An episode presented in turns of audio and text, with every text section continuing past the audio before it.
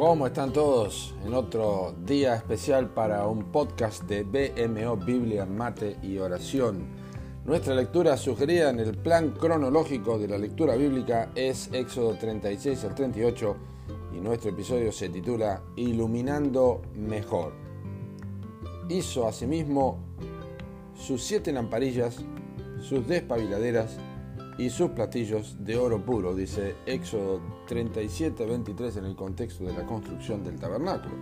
Todo en el tabernáculo obviamente nos habla de Cristo y de su gloria, tal como confirma el salmista inspirado que dice en su templo, Salmo 29, 9, en su templo todo proclama su gloria. Cada cosa representa algo del Dios Trino y todas son cosas instructivas en su figura para, para el creyente. En este sentido, Sabemos que el candelabro representa a Cristo como la luz del mundo. En Juan 8:12 Jesús dijo, yo soy la luz del mundo, el que me sigue no andará en tinieblas.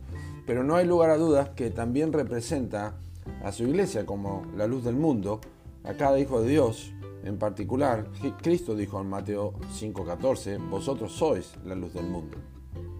Ahora, es interesante para el adecuado funcionamiento del candelabro en el tabernáculo, Dios instruyó a Moisés para que los sabios artesanos también realizaran en oro puro algunos utensilios que eran imprescindibles y entre ellos están las despabiladeras. Eh, la función principal en, parte era remover la ceniza que se formaba en el, en pábilo de cada lamparita o cada lamparilla así que, que, estaba allí en el candelabro para que pudieran tener la, mejor llama y acondicionada para una correcta iluminación en ese lugar, que era la única iluminación que había en el tabernáculo. Era un utensilio muy pequeño, pero absolutamente necesario. Y esto es muy, muy instructivo. El creyente que es temeroso de Dios va a comprender esta figura inmediatamente, pues es consciente de que su testimonio por Cristo solo va a ser efectivo si no hay nada que obstaculice o disminuya la luz del Evangelio en su vida. Son las escrituras, son las primeras, digamos, despabiladeras que tienen que estar a mano para avivar el fuego o quitar las cenizas del pecado que limitan el testimonio de la luz en la vida del cristiano. Tenés que recordar que para los sacerdotes el uso de las despabiladeras era un asunto diario. Todos los días tenían que despabilar las los candelabros, el candelabro, las velas, ¿no? De, de, los siete brazos del candelabro. La única manera en que el candelabro tuviera luz en forma permanente.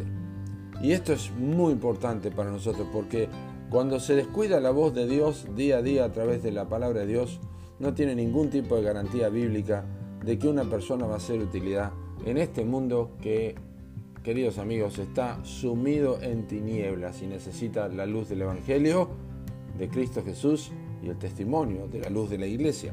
Yo en este día te quiero rogar que hagas de la palabra de Dios el asunto primordial de tu vida para que otros puedan ver la luz del mundo. Por tanto te digo, despabilate.